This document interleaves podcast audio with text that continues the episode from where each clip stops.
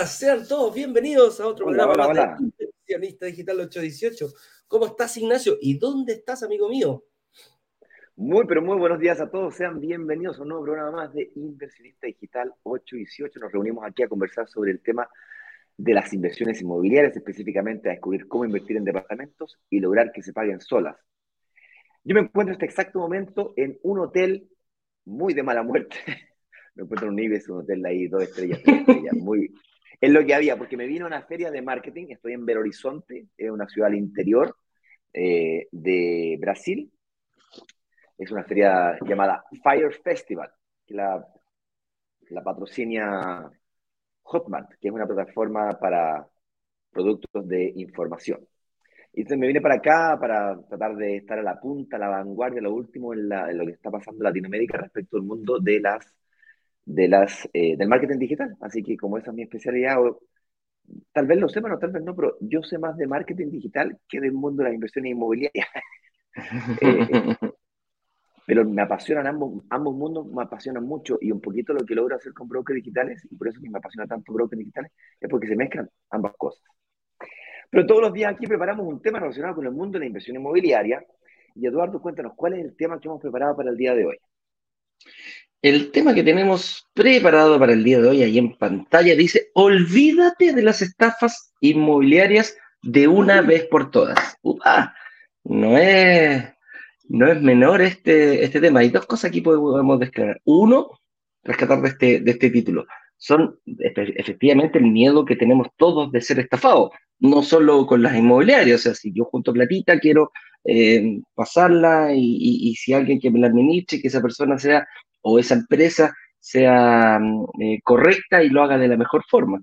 Y también, obviamente, si ya hablamos de inmobiliarios, ya hablamos de casas, de departamentos, de terrenos, no sé, a eso nos referimos con inmobiliarios, nosotros específicamente nos dedicamos a los departamentos, tampoco obviamente queremos ser, eh, tampoco queremos ser estafados porque los, los, ¿cómo se llama? los montos no son menores. Entonces, eh, quizás puedo aguantar una estafa, no sé, que un amigo no me revuelva la plata que le presté, sobre todo cuando era chico, que compremos un, un, dulce, yo te lo pago hoy día, ya, no hay problema, pero después no me lo volviste nunca más.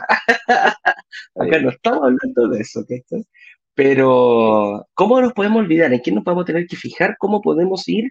Eh, ¿Quién, ¿Quién, nos ayuda a nosotros como inversionistas y cómo Broker Digital cumple un rol bastante importante para evitar este tema de, de ser estafado?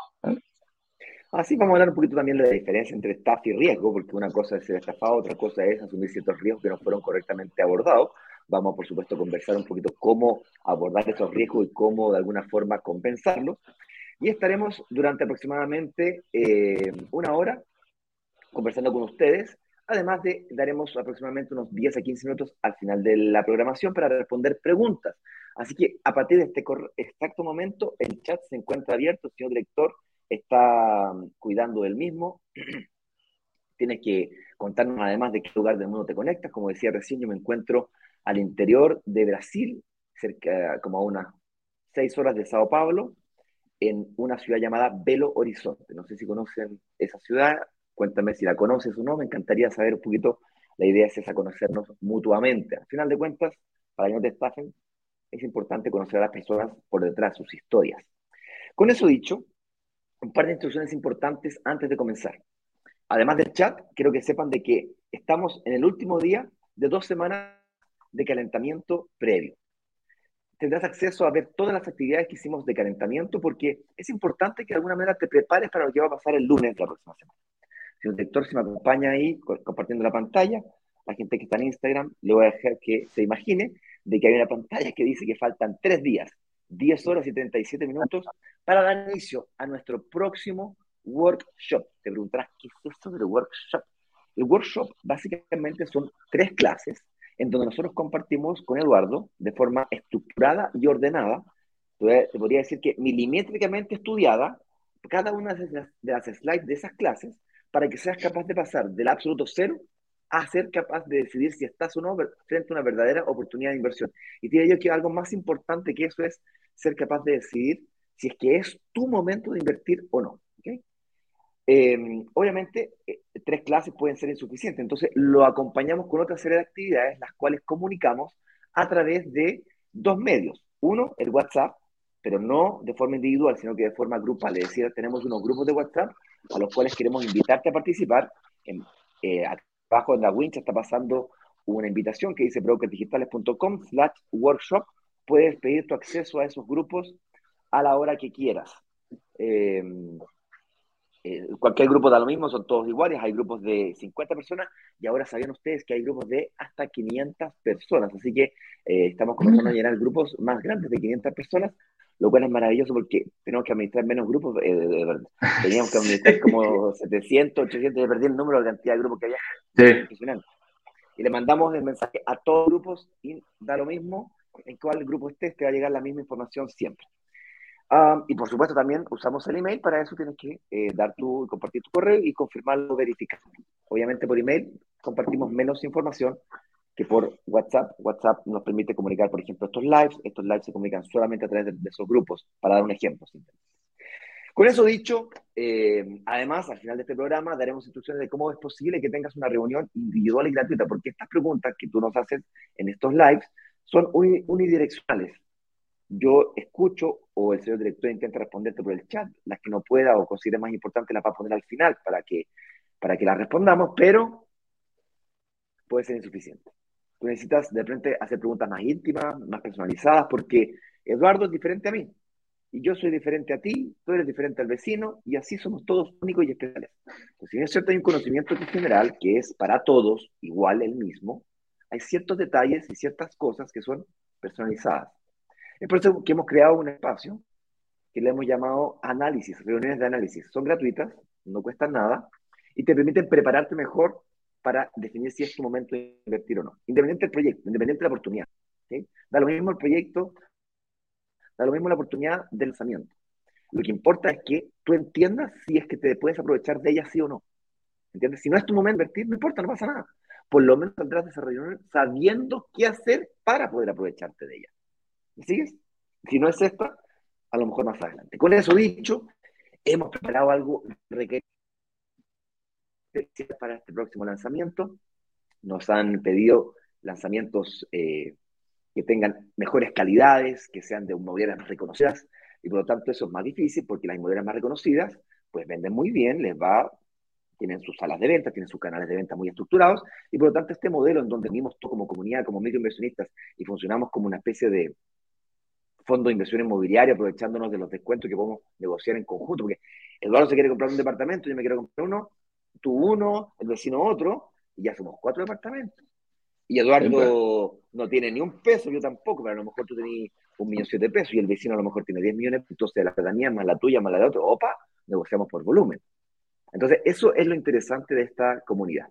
Con eso dicho, vámonos al tema del día de hoy, que como está en pantalla, dice olvídate de las estafas inmobiliarias de una vez por todas. Básicamente lo que vamos a conversar aquí es, primero vamos a diferenciar lo que es estafa de lo que es riesgo. Y nos vamos obviamente a ir a analizar aquellos elementos que nos permiten evitar ambas cosas. Por un lado las estafas y obviamente cómo disminuimos los riesgos, incluyendo el riesgo de caer en una estafa. Okay, claro que sí. Ah, un, dato adicional. La gente que está en Instagram, eh, les pido que por favor, para preguntar, utilicen el box de preguntas porque el señor director hace lo que puede para responder aquí, responder allá. Son, mira, estamos directamente en este momento transmitiendo en Instagram, en Facebook, en LinkedIn, en Twitter y en YouTube. Entonces, es difícil estar en todas partes, ¿vale? Así que el box de preguntas para la gente de Instagram y los enlaces que acabo de mencionar los encuentras también en la descripción de la cuenta de Instagram. Con eso dicho, sí, buena, buena. Hoy la habilidad para mover los dedos. ¿Cómo es? No, no ay, ay, hace la práctica el maestro. Vamos al tema del día de hoy, entonces, señor Eduardo. Vamos, partamos. El tema de la, de la como, como dijimos antes, una cosa es una estafa y otra cosa es un riesgo. ¿ya? Eh, siempre hemos escuchado también, y, y, lo escuchamos a cada rato en, en, la universidad y en todos lados, nos dice, no hay inversión sin riesgo. O sea, siempre vamos a tener que tomar un riesgo al momento de tener una inversión. Y cada riesgo, como tú lo mencionabas, Ignacio, es personal. es muy personal. Muchas veces, eh, pese a que la, la, la, inversión inmobiliaria en un todo, en un complejo, tú podrías decir, yo tengo quizás riesgo. Nosotros lo llamamos más que riesgos, desafíos, eh, obstáculos que yo pueda encontrar. Y hay personas que se encuentran con el riesgo que nos dicen al tiro, Eduardo, yo no tengo ni un peso ahorrado, no puedo invertir. Perfecto. Si llegaras a invertir, tratarías de superar ese riesgo lo, controlarías. Otros me dicen, no, pues yo ya tengo créditos hipotecarios. Oye, yo tengo, no sé dónde, no sé dónde invertir. Y otras personas que nos dicen, yo no tengo idea, así, así de simple, yo no tengo idea de lo que es este mundo inmobiliario. Por lo tanto, desde mi punto de vista, es un riesgo invertir para mí, entrar en este motivo porque no cuento con, ninguna forma, no, no, cuento, no, no, no cuento, no no cuento con la información necesaria. Y ahí nos podemos ir y encontrar millones de riesgos, cada uno tiene su, su y dice yo no voy quizás, a ver, yo tengo familia, tengo responsabilidades y no voy a poner en riesgo por pagar una cuota mensual. O cómo supero ese riesgo de aunar estos dos mundos. Y otras personas, los más jóvenes, me dicen, oye, a mí me da lo mismo el riesgo, soy joven, no tengo problema, ¿ah? si, si, si, no tengo para, para, o sea, no tengo ni siquiera que pagar muchas veces arriendo, entonces mi riesgo puede ser muy mínimo. Entonces, dependiendo del punto de vista, del ángulo con que lo mire, puedo encontrar riesgos en todos lados o quizás puedo ser una persona em, que no tiene tanto riesgo. Y ahí vamos también un poquito a la personalidad. ¿Qué tan, eh, qué tan abierto, qué tan predispuesto a tomar riesgos soy yo también como persona? Hay personas que son más osadas, que ven un trampolín y se lanzan a la piscina sin pensarlo. Hay otros que se suben el trampolín, miran, se bajan, le dan miedo, la piensan, se suben nuevamente y así van, y así va, y así va pasando el tiempo. Entonces, eh, principalmente lo que quiero poner en, en tabla es decir, que no hay inversiones sin riesgo, siempre vamos a estar corriendo riesgos como persona, pero mientras más mínimo sea, con mayor información que yo tenga y sabiendo cuáles son y cómo poder abordarlo, voy a ir eliminando este tipo de riesgo y me voy a ir sintiendo más seguro para realizar cualquier tipo, cualquier, cualquier actividad. Eh, y aquí nos enfocamos solamente en, en la actividad inmobiliaria. Y por el contrario, la estafa es cuando, es cuando vienen ¿Has visto, te, te acordás del cuento de la caperucita roja? Cuando el lobo se, se, disfraza de abuelita y se, se esconde y le dice, caperucita, caperucita, venga para acá que no le va a pasar nada. ¡Oh, abuelita! Tremendos dientes que te salieron. Y ahí empieza todo ese, todo ese cuento. En el fondo es como que estamos, eh, que te prometen algo y no lo cumplen. Que mm, hay una, hay, que de repente uno ni siquiera ve riesgos y puede estar cayendo en una estafa, que es algo o alguna empresa o alguna persona que realmente te dice algo, te promete algo y finalmente no lo cumple, saliendo perjudicado y quedándote con, tu dinero en este caso. Entonces, por ahí podríamos hacer un parangón entre estafa y, riesgo, Ignacio. Yo tengo una visión un poco distinta a la que tú, de tú respecto a lo que es una estafa, digamos. Para mí, eh, una estafa no es cuando una inmobiliaria promete algo y no lo cumple. Eh, porque el no cumplir algo puede ser por factores intrínsecos o por factores extrínsecos, es decir, pueden, ser, pueden haber motivos de fuerza mayor que la obligan a, no, a incumplir. ¿okay? Una estafa para mí es cuando hay alevosía de por medio, cuando yo sabiendo que no voy a cumplir, lo prometo igual. Esa es la gran diferencia. Una gran, gran, gran, gran diferencia. El lobo, feroz, que si tú, el tipo sabía que no era la abuelita desde antes de decir que era la abuelita, y dijo que era la abuelita igual. Y cuando le encararon, le dijeron, oye, los dientes grandes, continuó con la mentira, ya, eso está más parecido a una estafa. ¿okay? El resto es riesgo.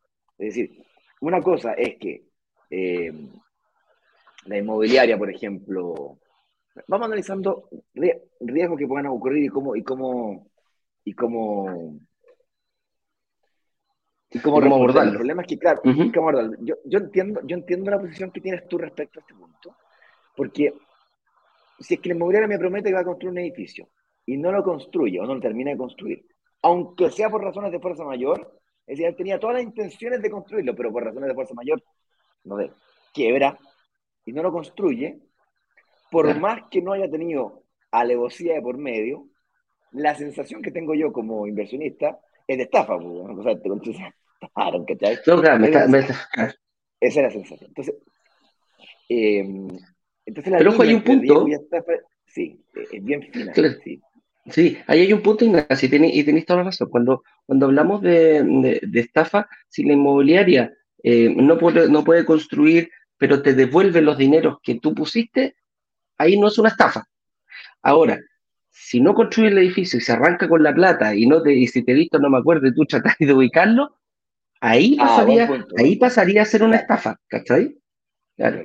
Buen, buen punto. Entonces, hablemos de este, de este riesgo o de, este, de esta posible estafa, en donde yo le paso la plata a la inmobiliaria. Por cierto, todos los negocios que hacemos aquí en Brokers Digitales son directamente con la inmobiliaria. Aún no hemos hecho ningún negocio en donde los pagos de las cuotas, por ejemplo, sean a través de nosotros o, o, nosotros triangulemos a través de la inmobiliaria, salvo la reserva, que por razones de devolución, nosotros garantizamos la devolución de la reserva, la retenemos nosotros, pero se abona a tu correspondiente pie una vez que confirmas.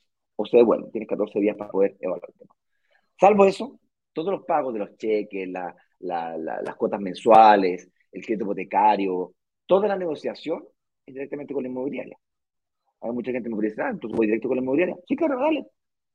Pero ahí perdí el volumen de negociación, el, el, costo por volumen, el, el efecto comunidad crédito. Claro. Em, entonces vamos, vamos a ese punto de, vale, eh, ¿qué pasa si es que yo invierto en una inmobiliaria? Hice todo el due diligence, la diligencia perfecta, comprar la inmobiliaria, inmobiliaria famosísima de, hace 50 años, 30 años, tres generaciones de, de, de, de, empresas familiares, viejos construyen con altísima calidad, terminaciones, viejo, todo perfecto. Y resulta que le sube los la construcción, viejo, y pa, se equivocaron en un proyecto, en otro lugar, decidieron, no sé, y quebraron. Quebraron. Y ahora, ¿qué pasa con mi plata? Una pregunta súper válida. Y aquí quiero que todos sepan que en Chile, para poder invertir en verde o blanco, que le llaman también, que básicamente en obra o en planos, cuando el proyecto está en un plano o está en periodo de construcción aún, por ley, la inmobiliaria para poder firmar un contrato de compraventa contigo debe sacar un seguro, se llama seguro en verde. Y básicamente se protege la inmobiliaria, para al revés, la inmobiliaria saca un seguro a tu favor, donde te protege ante la eventualidad que la inmobiliaria quiebre o no construya el edificio. De hecho, es más, ni siquiera hace falta que quiebre la inmobiliaria. Basta con que incumpla alguna de las cláusulas del, contrato. Tiene que incumplir, por ejemplo, no entregó a la fecha estipulada. Entonces, no, no, no, quebró, pero no ha construido el edificio. Claro, la, obra está detenida y no, no, no, no, no avanza. No avanza. Entonces incumple el contrato. O eh, yo compré un departamento de tres dormitorios, tres baños, me entregaron un departamento de tres dormitorios, un baño. O compré un departamento de 80 metros cuadrados, me entregaron un departamento de 60 metros cuadrados. Entonces, al incumplimiento del contrato, el seguro se activa. Por cierto, es importante que ustedes también sepan de que las inmobiliarias o desarrolladoras inmobiliarias, no todas ellas construyen, ellas algunas veces contratan una constructora. Ahí también se protegen. También hay contratos en donde la inmobiliaria debe protegerse contra la constructora. Porque hay muchas veces que no quiero la inmobiliaria, porque quiero la, la constructora. Entonces, analizar quién construye también es importante. Porque la inmobiliaria le pasa la parte a la constructora, si la inmobiliaria quiebra, o sea, si la constructora quiebra, ¿quién me devuelve la parte inmobiliaria? Y ha pasado, más de una vez. De hecho, más nos pasó a nosotros con un proyecto, como estábamos comenzando, nos dimos de cuenta, nos dimos cuenta como seis meses después, que la inmobiliaria nos, comentó, ah, eh, eh, les quería contar de que ejecutamos la póliza y en 45 días la obra continuó. Se paralizó la obra por 45 días, se ejecutó la póliza y continuó. ¿Por qué? ¿Qué pasó? No quiero el inmóvil, la, la constructora. En pandemia pasó. Eso fue muy común en pandemia. Sí, eso fue muy común en pandemia. Se, se dio bastante, no era que pasara cada rato, pero se dieron varias varias veces en que, y ahí afortunadamente uno como inversionista no tiene idea qué pasó, porque en el fondo la, mientras la inmobiliaria no quiebre, uno no se, se despreocupa de este tipo de cosas. Pero de que suceden, suceden. Otra forma de arreglarte o resolver este tema del riesgo que te pueda significar a ti, no, es que no me gusta, no, ve, para creer, no me gusta invertir en planos o en obra porque yo no tengo certeza de que se va a construir. Entonces, eh, la solución para tu problema es solamente invertir en departamentos que están entregados, que están terminados de construir con su recepción final de la municipalidad. Ahí se acabó el problema, ahí es pasando y pasando, sí. Yo pago el departamento y tú me pasas el departamento, igual que como un auto. Eh, en el fondo lo compras llegar. Pero te puedo decir, oye Ignacio, pero no me voy a ganar la plusvalía durante el periodo de construcción. Ah, bueno. Eh, ese es el riesgo. Ese, es el riesgo que tú estás corriendo. Claro. Ahí está la diferencia, claro, ¿viste? Claro. tiene, tiene su pro. contra la persona que compró en blanco o en, verde, es decir, en plano y en, y en construcción, tiende a ganarse ese, ese, ese, aumento de valor del precio de la propiedad a medida que se va terminando de construir, porque evidentemente el tipo tiene que alucinar que ahí se va a construir un, terreno pelado, un ariazo, ah, ahí no, ahí, ahí, hay un edificio. Eso, se, eso se premia, ese riesgo que se está, se premia generalmente con mayor valor. Porque no tan solo sube el precio del metro cuadrado construido, que aumenta el valor del sector barrio área en el que estás. Entonces ahí doble plusvalía o doble efecto plusvalía. Ahora, a todo pro, un contra. La, entrega inmediata tiene la ventaja de que inmediatamente me entregan la propiedad y consecuentemente inmediatamente la arriendo y consigo ganarme la diferencia entre el arriendo y el dividendo inmediatamente, además de la plusvalía. ¿Sí? Pero, depende de cada persona. Claro, depende. Pues, depende de cada persona, pues es lo que, lo que decíamos, ¿qué tanta, qué tanta versión al riesgo tú tienes? Si tú le dices, oye, ¿sabéis qué? Yo creo que aquí confío en este inmobiliaria, confío en este proyecto, voy por el tema en blanco, dale, juega, no hay problema, es todo tuyo. Eh, pero las personas que me dicen, ah, pero es que yo no quiero correr ese riesgo, bueno, cómprate una estrella inmediata. Ah, pero no me voy a ganarlo. Sí, bueno, tiene, todo tiene sus pros y sus contras y las cosas son distintas. Pero lo importante es hacerlo con, em, con una inmobiliaria sólida, con un, el, due diligence, como dicen los gringos. El due diligence es la debida diligencia. Me gusta ese término, fíjate. Uno tiene que hacer la debida diligencia. Una cosa que hacen muchos inversionistas, sobre todo microinversionistas, lo hice yo en su momento también, de hecho lo sigo haciendo, es mirar el reclamo aquí o, o mirar, digamos, el prestigio que tiene la inmobiliaria en las redes sociales. Debe ser porque estamos acostumbrados a cuando vas a reservar un hotel, miramos las estrellitas, las opiniones, cuando nos metemos a Instagram de alguien, le miramos las opiniones que tienen de eventuales haters que pueden tener, cuando nos investigan a nosotros la misma situación. Entonces, puede ser natural cuando investigas o quieres invertir en un proyecto, investigar a la inmobiliaria por el nombre que tiene, los reclamos que tiene. Y aquí es un punto importante, me parece muy bien que lo hagan, nosotros lo hacemos también, pero es importante que cuando evalúen su opinión respecto, su propia opinión respecto de una inmobiliaria o una constructora, eh, ponderen por, eh, por departamentos entregados. ¿Me quedo pegado o soy yo? No, no, no, está bien. ¿No? Yo te aviso. Sí. Por ejemplo, una inmobiliaria que tiene 10.000 departamentos entregados y tiene 100 reclamos, no es lo mismo que una inmobiliaria que tiene 1.000 departamentos entregados y tiene 100 reclamos, ¿ok? Porque proporcionalmente hablando, la que tiene 10.000 departamentos entregados y tiene los mismos 100 reclamos, tiene una, eh, una, una eh, ponderación de, de, reclamos mucho más baja. A cada, casi 10 veces más baja. Y el segundo aspecto que me gustaría que consideraran cuando... Opa, No, no, no se quedó pegado, Ignacio, se nos cayó. no sé cuál era el segundo aspecto eh, que estaba viendo, vamos a esperar a que, a que vuelva para ir, eh, para ir viéndolo. Pero principalmente, eh, cuando tú te metes a, esta, a, estas páginas para ver, hay que ver, hay que ser bien ponderado en ese sentido. Hay que ver qué tipo de reclamos son, hay que ver si son repetitivos, hay que ver si es de un proyecto o de a lo mejor de más de un proyecto. Hay inmobiliarias que tienen muchos proyectos en distintos eh, lugares del país o en distintas comunas o en distintos lugares. Por lo tanto, hay que, hay que ser bien aterrizado al momento de, de, ver este tipo de reclamos. los haters, por lo general, ¡ah! hablan y hablan y hablan y hablan, pero hay que ir viéndolo, hay que ir matizándolo en cuanto a aquí está. Ahí te veo, Ignacio, parece que ahora sí Eh, no es que me quede pegado si no te caíste. me caí, el wifi del hotel es así, inestable. justamente el segundo punto. El segundo punto, que básicamente que estabas comentando tú, que en el fondo tienes que ver qué tipo de reclamo es eso. No, no es no solamente la cantidad de reclamos, sino que el tipo de reclamo, porque tengo reclamos que son de arrendatario, que reclaman contra los aumentos de los gastos comunes, que no tienen nada que ver con la constructora ni con la inmobiliaria, sino que más bien con la administración, o eh, si es un reclamo por filtraciones, o que tienen que ver con, con, la constructora, o tienen que ver con terminaciones, las, la materialidad que la inmobiliaria mismo eligió. Entonces tienes que ir ponderando cómo, qué tipo de reclamos son. Y más importante que el tipo de reclamo, escucha bien esto, es cómo responde la inmobiliaria a dicho reclamo si es que toma cuenta del asunto, lo resuelve, o se da las patadas, o lo deja ahí. Mándame, o lo deja ahí, lo deja ahí y, mm. demándame. Eh, ¿Cambió la ampolleta? No cambió la ampolleta. Eh, en el fondo ese, ese, es el sentido. Oye, la ampolleta está mala, ¿la dejo ahí o la cambio y pongo una nueva? ¿Cómo reaccionamos ante... todos estamos expuestos a equivocarnos y a errar. Todas las personas y todas las empresas.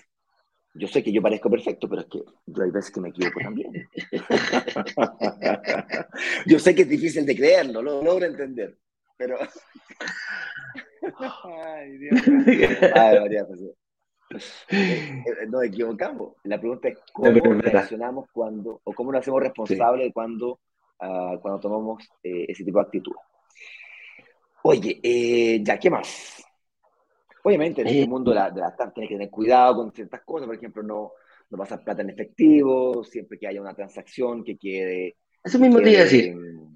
Eso, es lo que viene. ¿Cuál es como lo más común que podemos ver eh, que tenemos que tener cuidado para ir, eh, para en qué es lo que tenemos que ir fijando para, mm, para ver cuáles son las estafas más comunes y cuando podemos empezar a, a, decir, oye, chuta, me, me, me tinca no me, no, no, no me está tincando esto. El que siempre uno dice, el, el, olfatómetro me dice que aquí puede haber algo medio complicado. Sí, gato encerrado, algo medio turbio. Por ejemplo, las transacciones por tarjeta de crédito hoy día son mucho más seguras que los pagos en efectivo. Si vaya a hacer una transferencia, que sea transferencia directamente a la cuenta corriente de la inmobiliaria o de la empresa con la cual estás haciendo el negocio. Ahora, estas son cosas extremadamente básicas pero no, pero se te puede, pero se te pueden escapar, se te pueden escapar de repente. es, importante mencionarlo. Eso mismo que decís tú, eh, Ignacio, el, el, el, efectivo, el efectivo ya no es una, ya no es un medio de pago muy usado, o sea, si te dicen, ok, ningún problema, claro. alguien me, pero va a tener que venir a pagarme en efectivo todos los meses, yo te qué raro, ¿por qué, por qué una, una, empresa sólida no tiene un o no tiene, no sé, no tiene una forma, un flow para pagar directamente digitalmente? ¿O por qué no acepta tarjetas de crédito? ¿O quizás por qué no acepta cheques? Tendrá, que, tendrá cuenta corriente, tal como lo decís tú. Puede sonar muy de perogrullo, muy básico, pero cuando, si a lo mejor sucede, te debería hacer un clic, te debería levantar una alarma, te tendría que hacer ruido.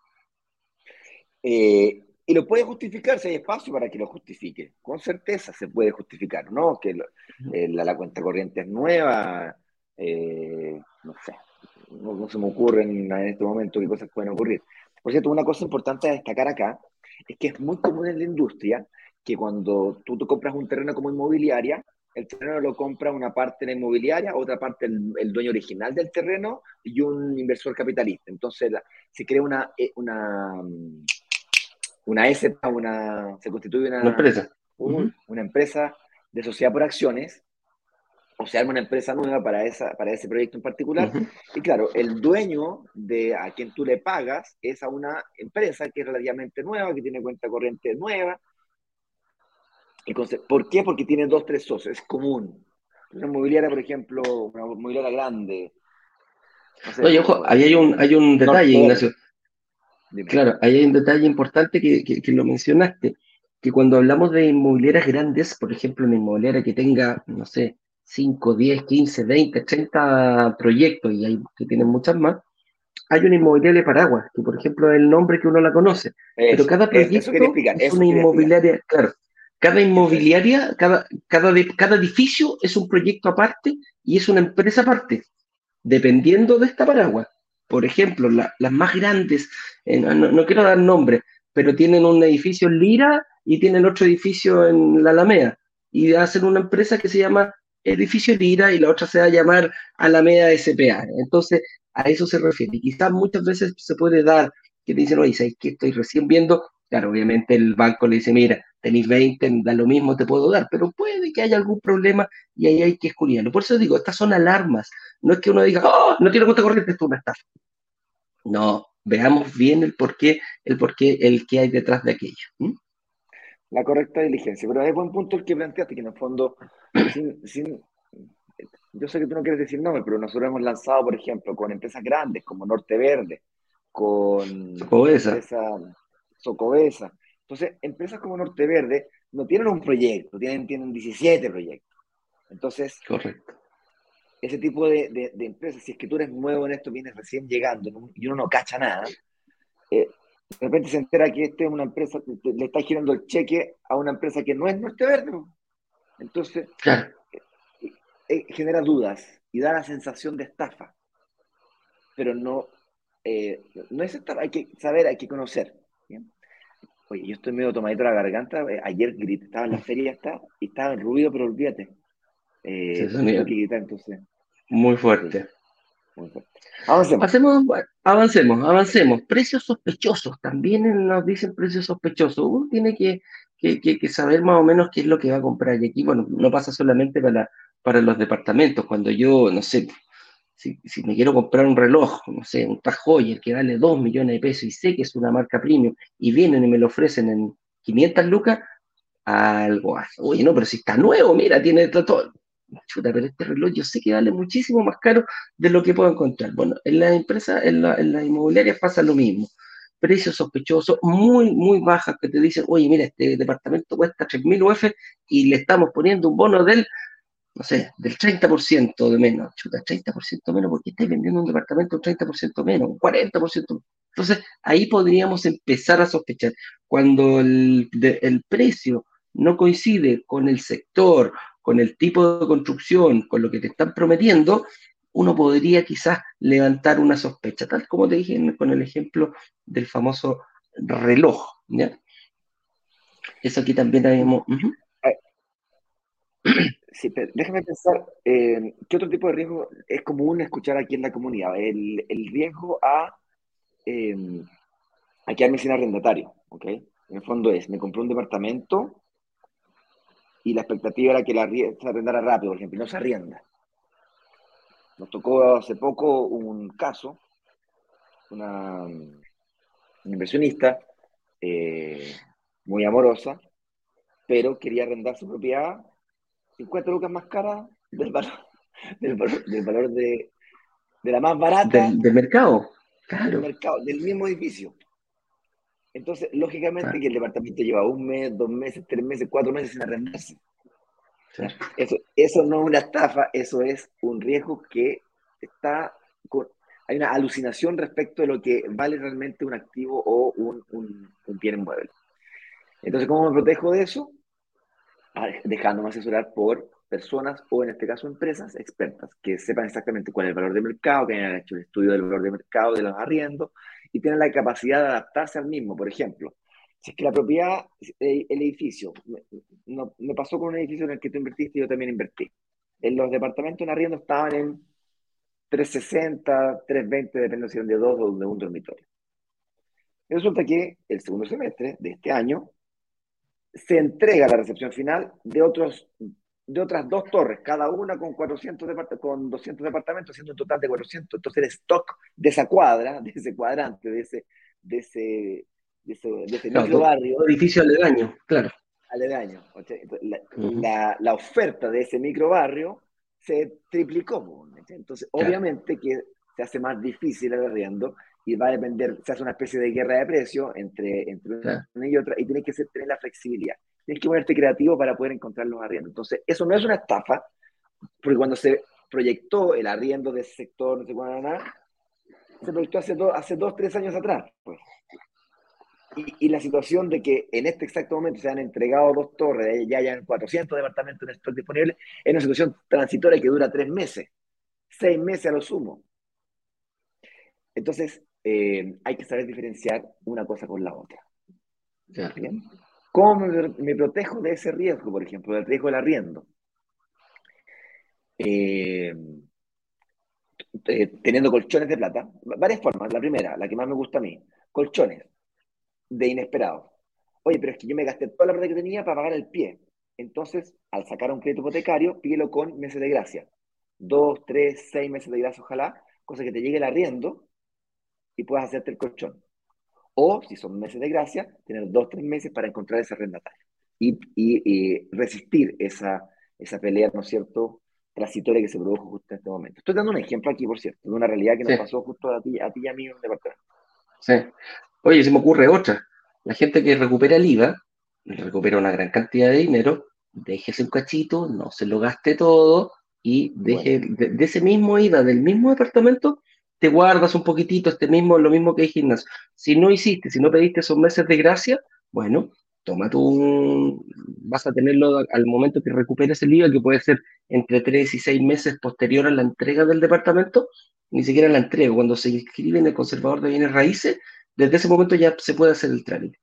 Bueno, si te, si te pasaron 10, 15 millones de pesos, quédate con un milloncito guardado, pues guárdalo y mira, lo voy a tener aquí, pero ojo, no te lo gastes. Ahí viene, el, eh, ahí viene la, la gana de decir, oye, le pego un manotazo, me lo merezco, ojo con eso. Tiene que quedar específicamente para algunos momentos de, de vacancia que se puedan producir por cualquier motivo. Este que está exponiendo Ignacio es uno de los motivos que te puede pasar, pero hay que, hay, hay que protegerse, siempre hay que estar un poquito ahí para que no nos pille eh, la tormenta en el mar sin eh, estar previsto. De otra forma es que una empresa te lo arriende, pues, en este caso que la misma empresa que se va a encargar de administrarlo que te lo arriende. Esa sería otra forma.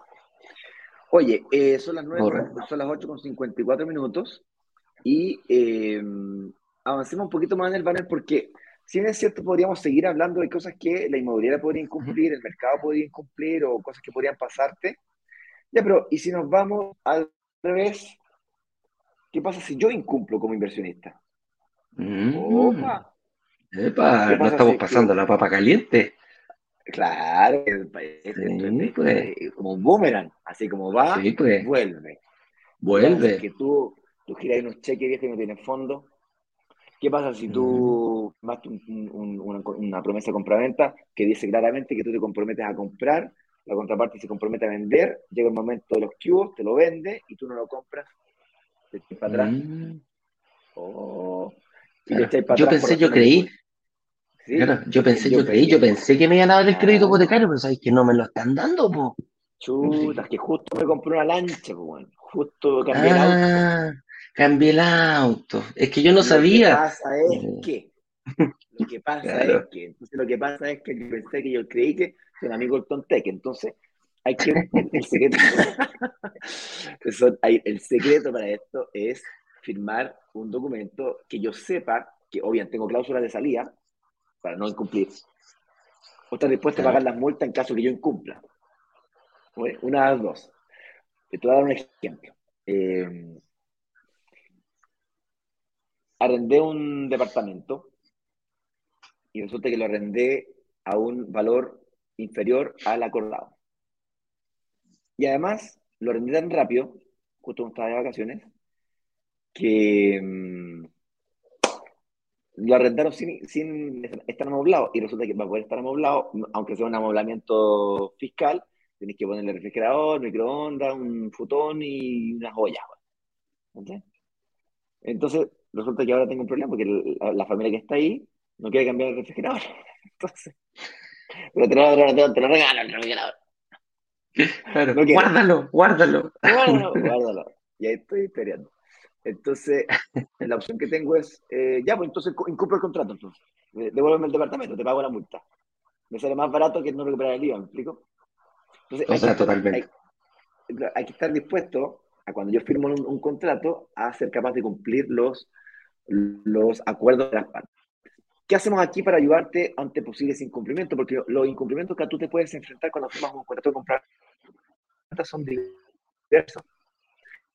Los más comunes son, uno, el que dijo Eduardo, no me prestan la palata, no me dan el crédito becario. Por lo que sea, te compraste un auto, te preparaste bien, y le llamamos acá a vestirse de novio, o novia. En el fondo, una vez que viene la fecha definida la matrimonio, una fecha definida entrega, viejo, de aquí hasta esa fecha, todo gira en torno a esa fecha las reestructuraciones financieras, las deudas, las tarjetas de crédito, cambios de pega, los viajes, las vacaciones, todo gira en torno a esa fecha, porque tienes un compromiso que tienes que cumplir solemne. Ya, entonces, un gran un problema es cuando no se cumple eso, la hipoteca. Dos, cuando te enfermáis. Si no estamos con la segura, yo estoy tomando de la garganta, viejo, y si esto se complica, puedo terminar en la clínica, en la UCI, compadre, y con respirador. Y si no, pregúntale a todos los que pasamos mal durante la pandemia. ¿Sabes? Ese tipo de cosas pasan. Entonces, cuando tienes enfermedades graves que afectan tu patrimonio, puede ser que seas incapaz de cumplir un contrato que está involucrado el compromiso patrimonial. Otro caso que te puede dar es que te echen. Te pueden echar perfectamente. O tu empresa puede quebrar. Te pueden pasar cosas que no son de fuerza mayor también. Como por ejemplo, ay, tenía 10 millones de pesos, pero me el casino, lo jugué y lo perdí todo. pasan esas cosas.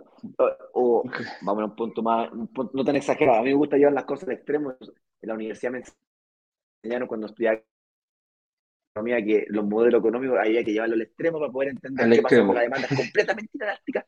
Cuando es completamente elástica, vas al extremo. Entonces, así tú lo sometes a estrés.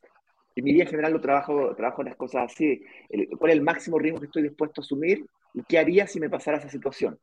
Y la otra cosa que te puede pasar es, eh, tenía 10 millones de pesos, 20 millones de pesos, la, la, pretendía usar para pagar el pie o lo que me falte es saldo de pie, y resulta que la metí en criptomoneda y la perdí toda. O lo ganaste todo. Y te compráis dos departamentos, también puede ser. Pero, ¿cómo, ¿cómo, qué le decimos a la inmobiliaria cuando tú incumples?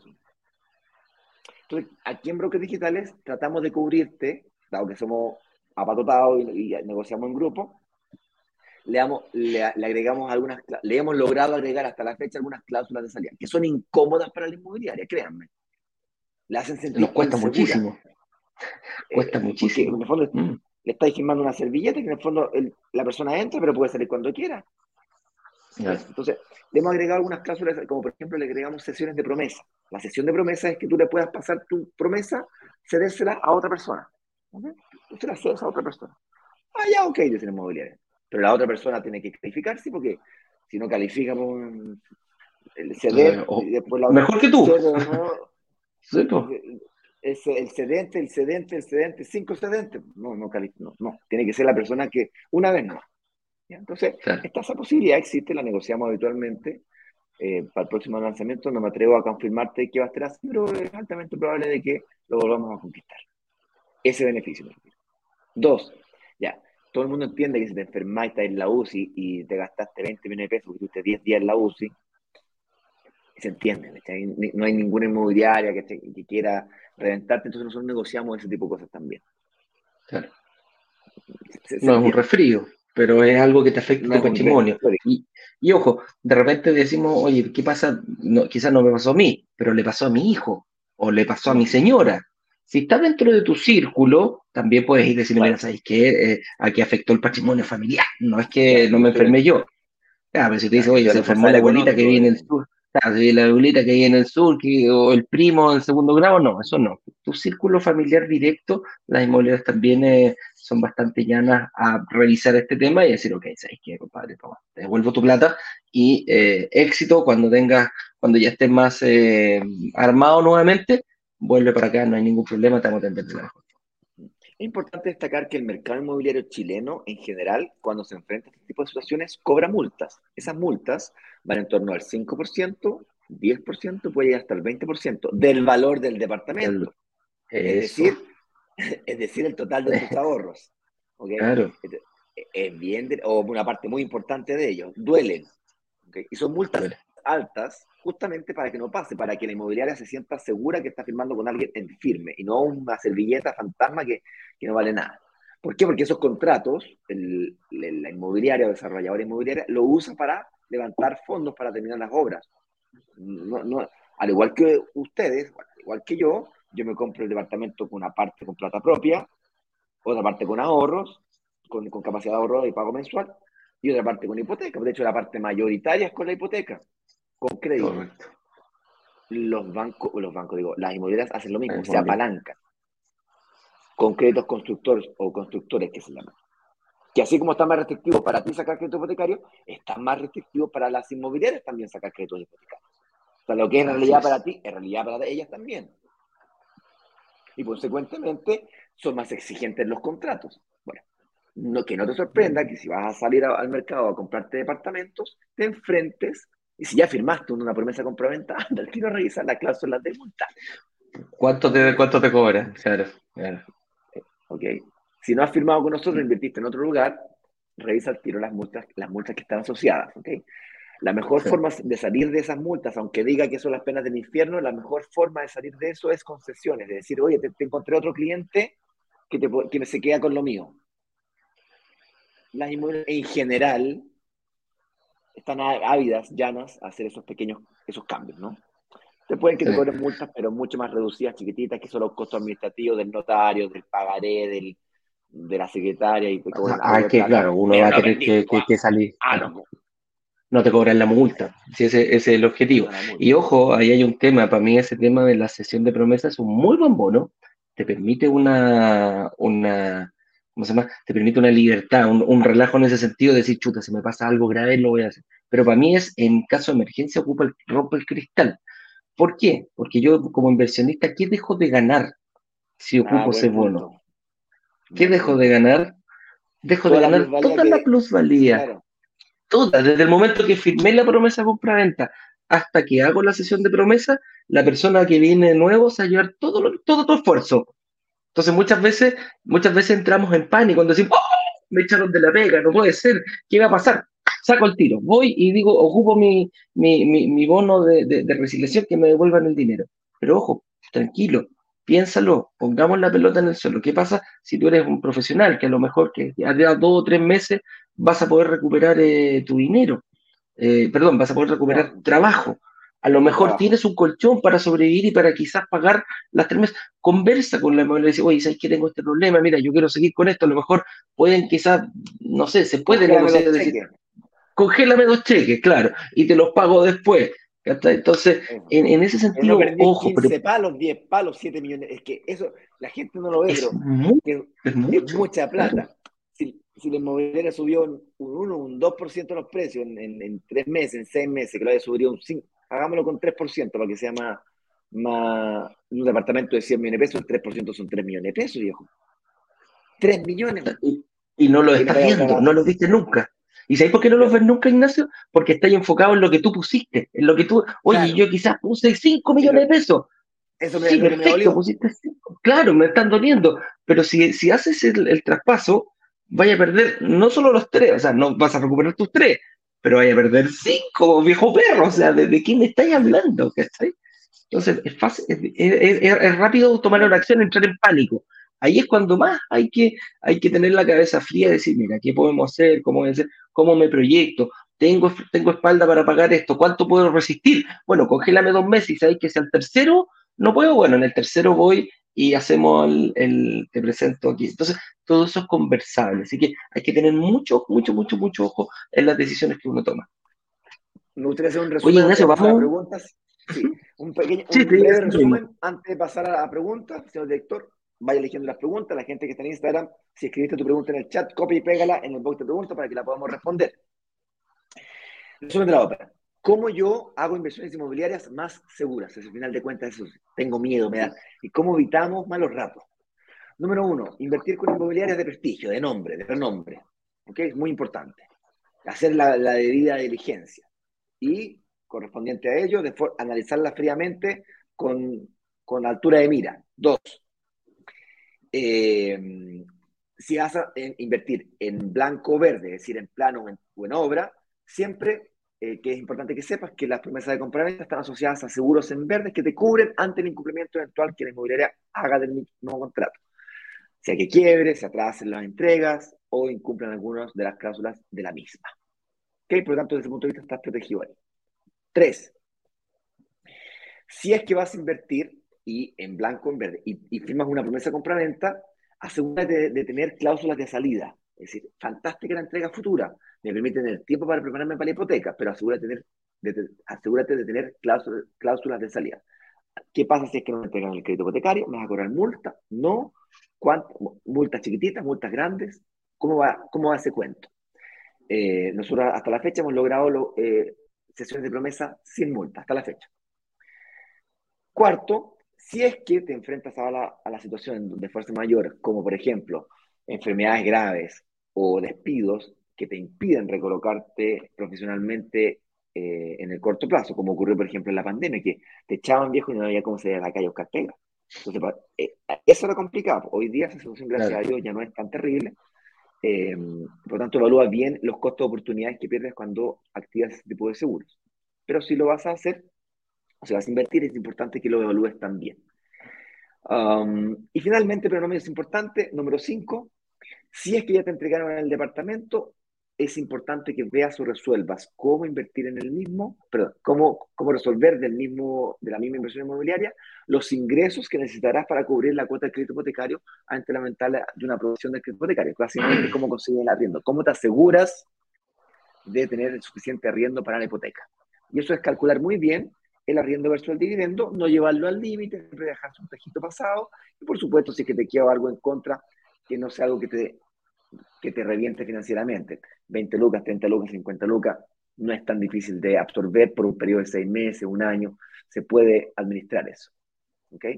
Um, lo ideal es que te quede un, saldo a favor, ¿no es cierto? 30 lucas a favor, 50 lucas a favor, y que esta diferencia se vaya, se vaya extendiendo en el tiempo. La razón por la cual se, se, se distancian en el tiempo es porque el dividendo, el dividendo, si lo sacas a una tasa fija, fija queda por todo el periodo. Entonces tú, no sé, pues, el crédito son 20 UF, pero 20 UF por todo el periodo del crédito. En cambio, el arriendo, además de actualizarse por inflación, al igual que el crédito se actualiza por inflación, se actualiza también por demanda. Si inviertes en un lugar que tiene alta demanda de arriendo y esa demanda es creciente en el tiempo, los arriendos suben también.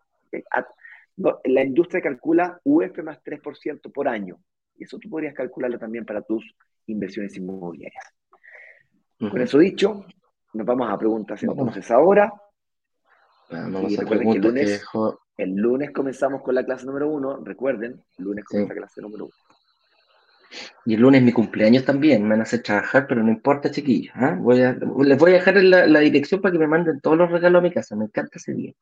Entonces hay que ser el día más feliz de la vida, de, de no, no mío, de mis padres. ¿ah?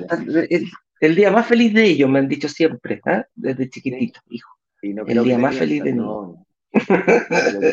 no de mi hermana, no, no de mi hermana, de mi hermana no. Cuando tú naciste, siempre me dijeron lo Oye, dice Daikanga.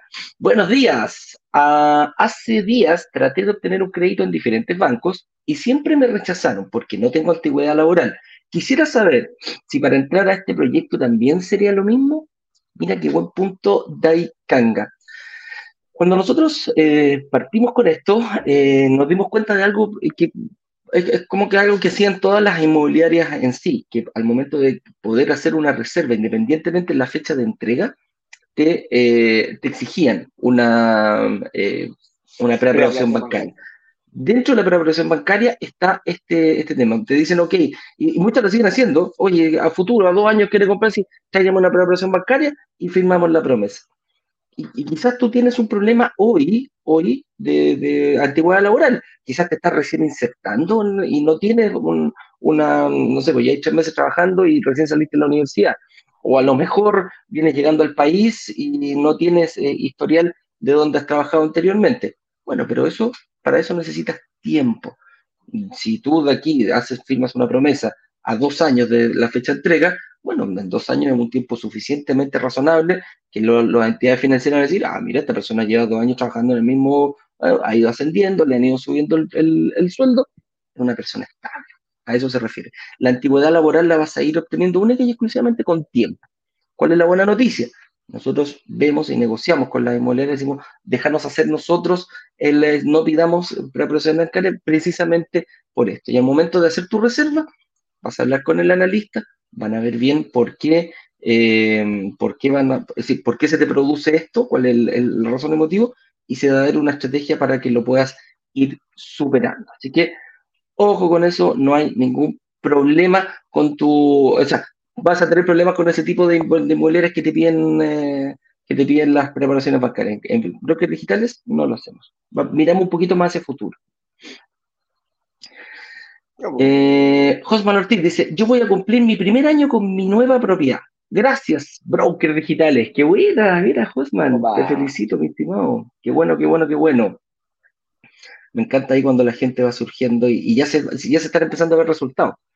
Contéstale tú esta, Le quería preguntar a Josman si es que se le paga sola su departamento o no, si es que tiene alguna diferencia a favor o una diferencia en contra, si lo puedes comentar ahí en, en el chat, hacerlo públicamente, no te preocupes, no pasa nada.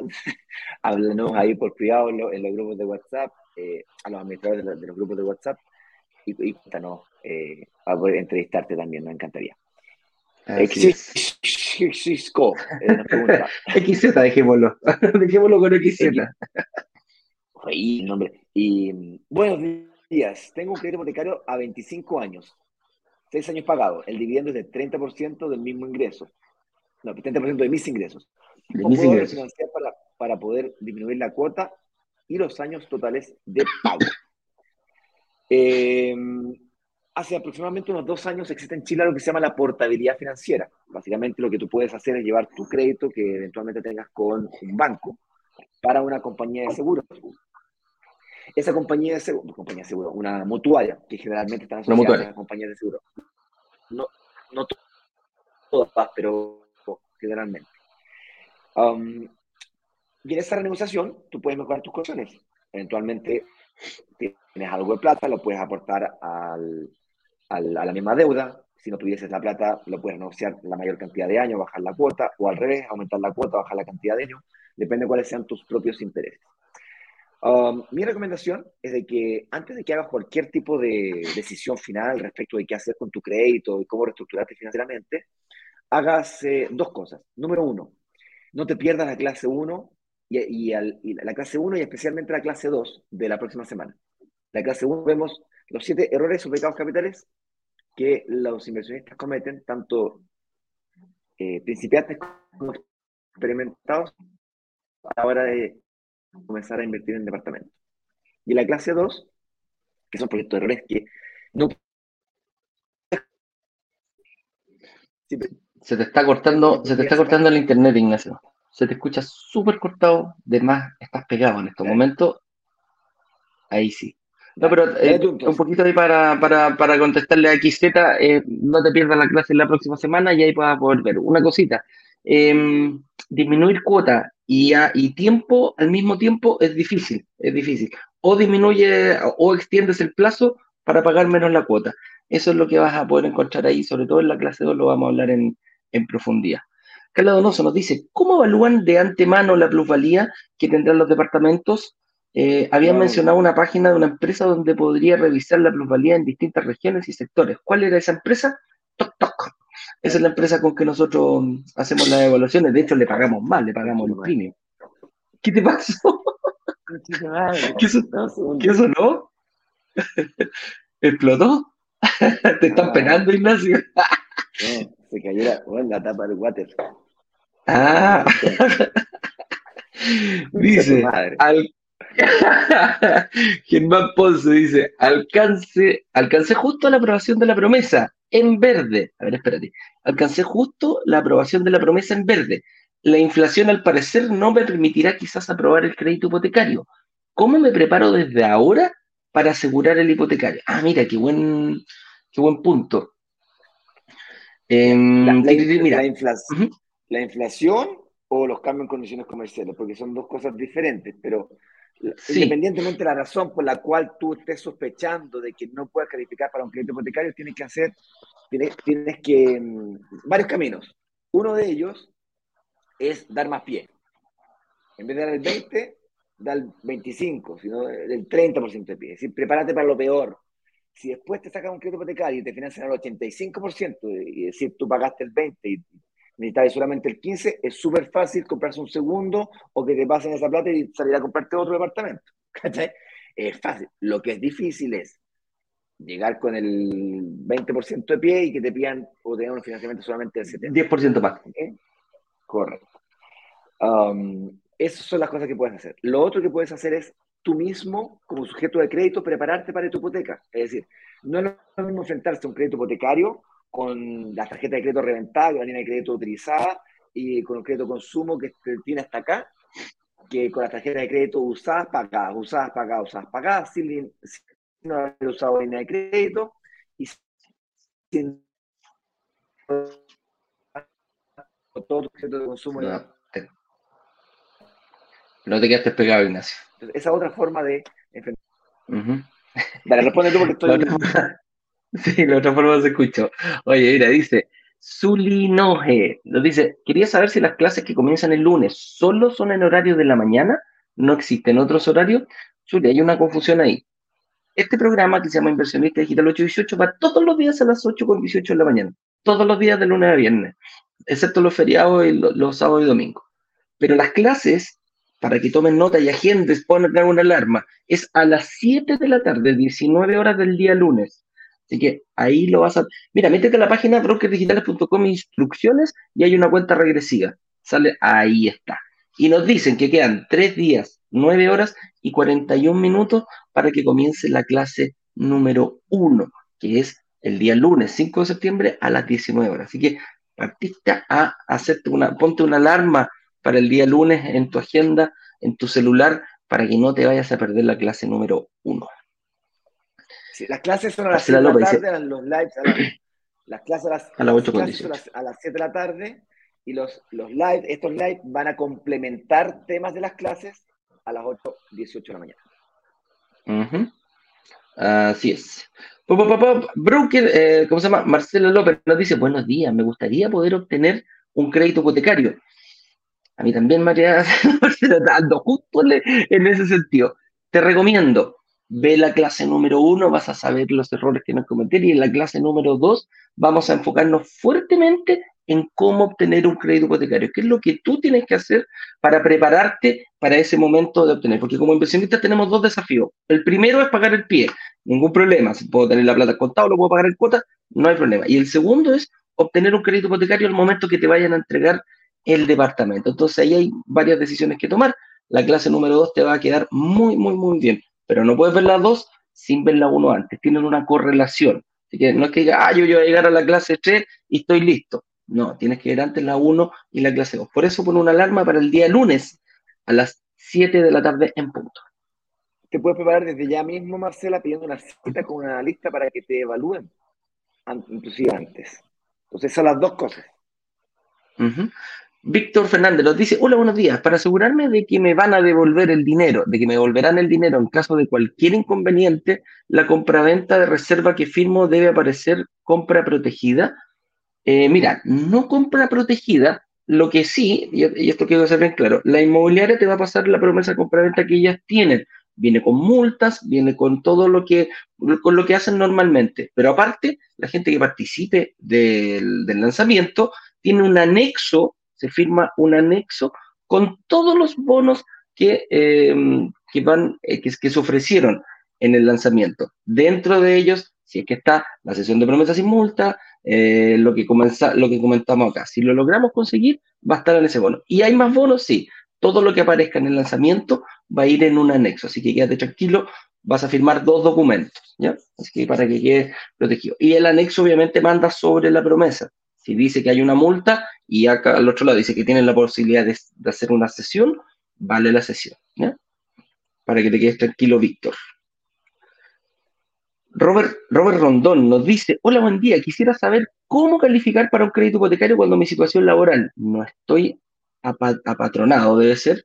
Eh, ¿qué, otro me- ¿Qué otro método hay? Gracias, apadronado. gracias. Apatronado, sí. Eh, Robert, te, te recomiendo lo mismo, la clase número 2. En la clase número 2 vamos a, a- ver principalmente, ve la clase número 1 el lunes y el miércoles agendas también para la número 2.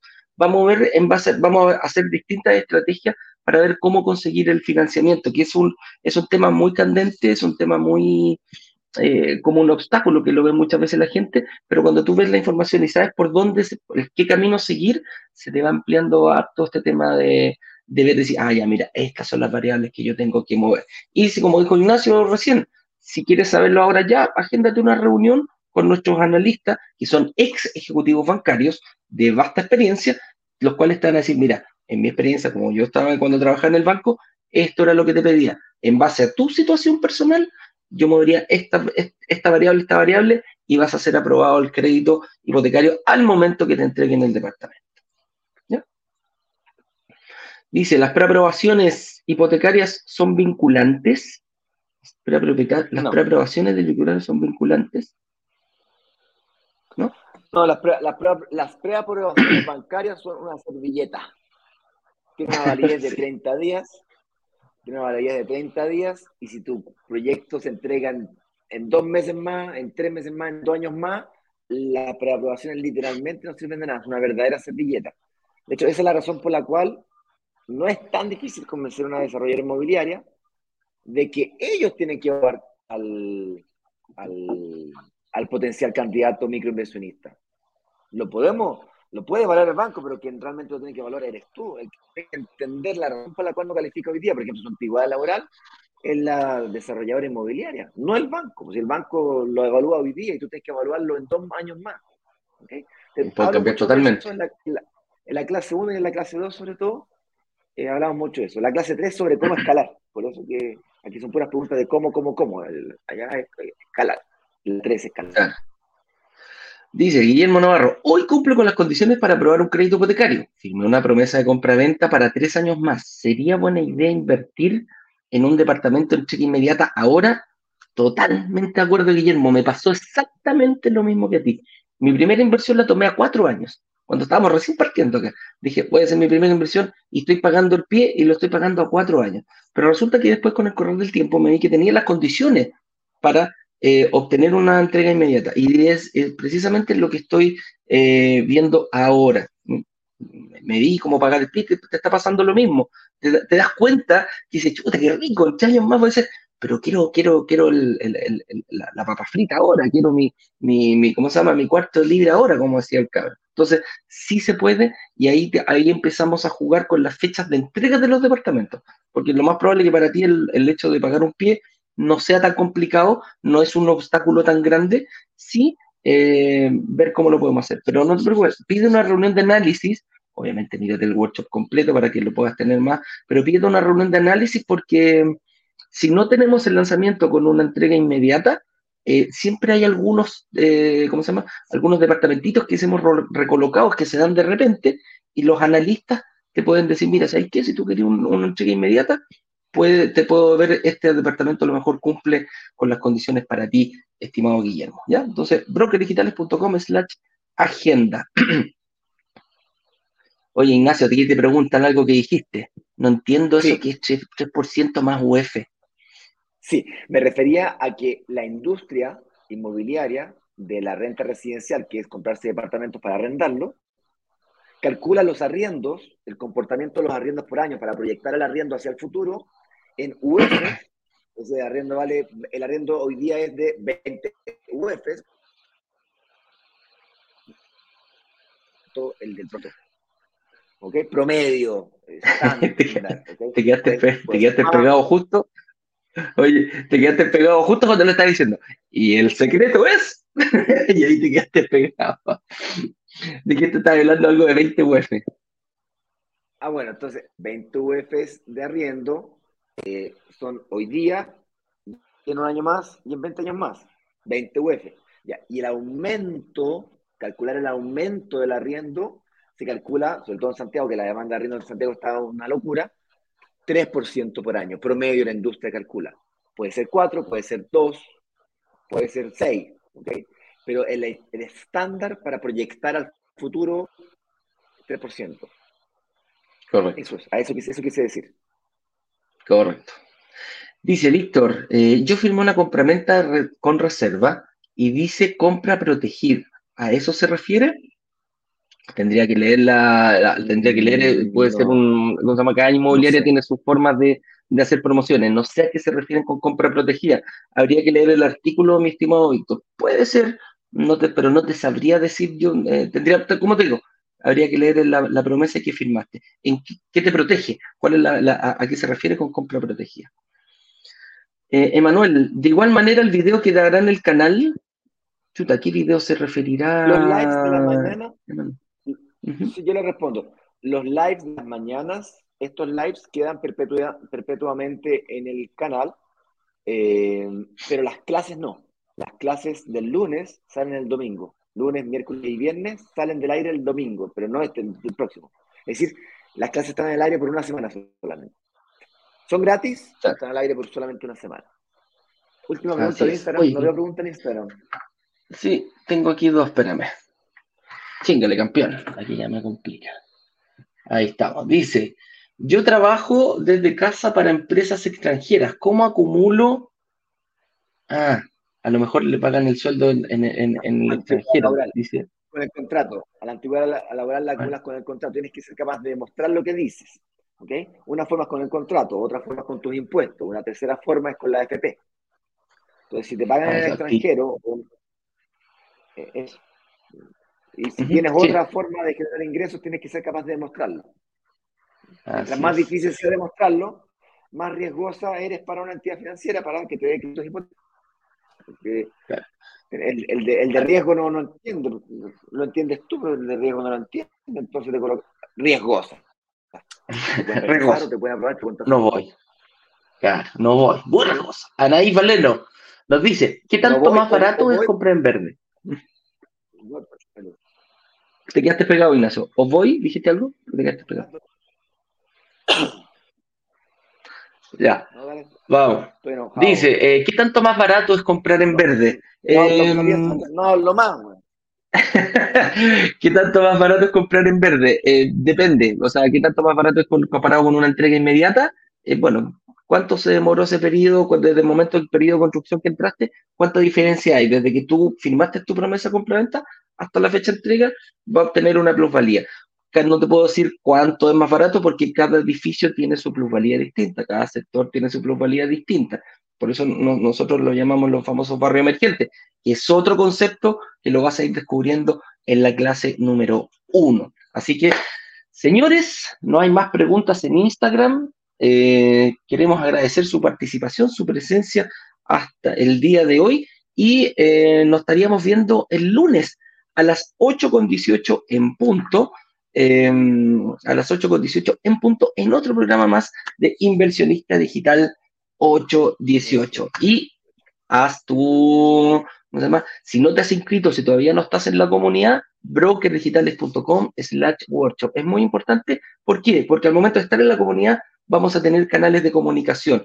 Tú nos vas a poder preguntar y nosotros te vamos a enviar información todos los días. Y además, compártelo con quien, con quien tú quieras, con tu pareja, con tu esposa, con tus hijos, con tus padres, no sé, con alguien que quiera, porque llegar acompañado en esto te va a servir muchísimo. Así que, eh, ¿algo más que decir, Ignacio, o te vas a quedar muy y aquí te pegaste no, todo el rato? no lo más. Oye, pasen un fin de semana, eh, les deseamos lo mejor, es un fin de semana muy especial para Chile. Vayan a votar tranquilamente, dejen su. Eh, hay, un, hay, una, hay un plebiscito acá en Chile. el día lunes continúa la vida, veámoslo de la mejor forma posible, cumplan con su deber cívico y el lunes nos estamos viendo. Ya saben ya, si quieren, pídanle a los administradores. El, voto obligatoriamente. Hoy día sí, pues, en esta, en esta es obligatorio. Así que vayan, vayamos a, ¿cómo se llama? Demostremos nuestro, eh, cumplamos con nuestro deber cívico y siempre en Chile ha pasado que independiente de lo que se elija, vamos todos en paz y en tranquilidad a votar. En familia, uno siempre lleva a los niños, es un bonito acto que, que, vale la pena compartir. Y el lunes, si quieren, chiquillos, pídanle a los administradores de WhatsApp mi dirección porque yo estoy de cumpleaños. Así que va a ser muy importante, es el día lunes, aparte de las clases número uno que vamos a dar en la tarde.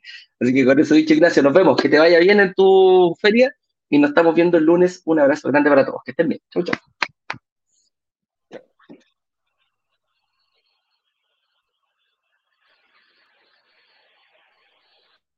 Vender los 144 departamentos de un edificio en apenas dos días. Una sola startup logró vender 144 departamentos. 144 departamentos. 144 departamentos en apenas dos días. Y muy bien lo saben los miembros de Brokers Digitales, quienes gracias a una comunidad de inversionistas vendieron 144 departamentos de un edificio en solo horas.